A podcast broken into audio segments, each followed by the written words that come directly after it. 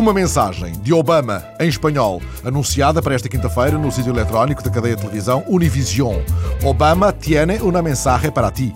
Joe Uva, o principal executivo da Univision, já considerou que a mensagem de Obama demonstra a crescente influência dos hispano-americanos nos Estados Unidos. A Casa Branca explicou, entretanto, em comunicado, que o presidente vai pedir aos hispanos mais participação cívica e vai falar-lhes de esperança.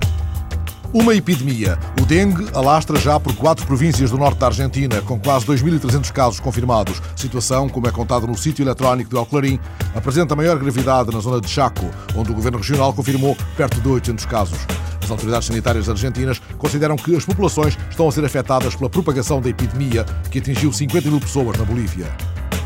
Um fosso entre o esforço comprometido pelos Estados Unidos e pela Europa para enfrentar a crise. Esse fosso é evidente no entender de Michel Cabane, professor de Economia da Universidade de Bordeaux, em declarações ao jornal eletrónico 20minutes.fr. Para o economista francês, as somas envolvidas nos planos de relançamento das economias mostram os distintos modos de envolvimento. A França, tal como o Reino Unido, consagrou 1,3% do PIB às medidas de choque contra a crise. A Espanha investiu 2,1%, a Alemanha 2%, a Itália 0,4%. E as opções foram distintas. A França apostou no investimento, o Reino Unido no consumo, enquanto a Alemanha teve uma opção mais equilibrada. Mas o fosso é evidente quando se constata que o esforço investido pelos Estados Unidos atinge os 6% do PIB. Para o economista francês, enquanto os europeus apelam à regulação das finanças, que não acontecia há 25 anos, os Estados Unidos parecem ter compreendido melhor a amplitude conjuntural da crise.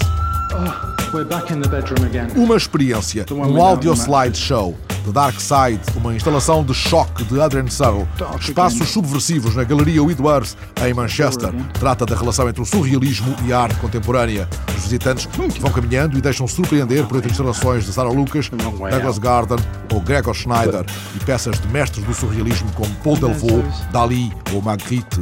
Um dos momentos mais inquietantes é aquele em que os visitantes se confrontam com a videoinstalação Hysterical de Douglas Gordon. O registro vídeo está na edição eletrónica do Guardian. Help!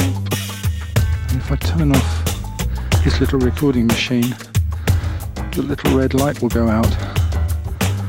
It seems to be saving me from going completely bonkers. I hope I see you later. Mayday, Mayday.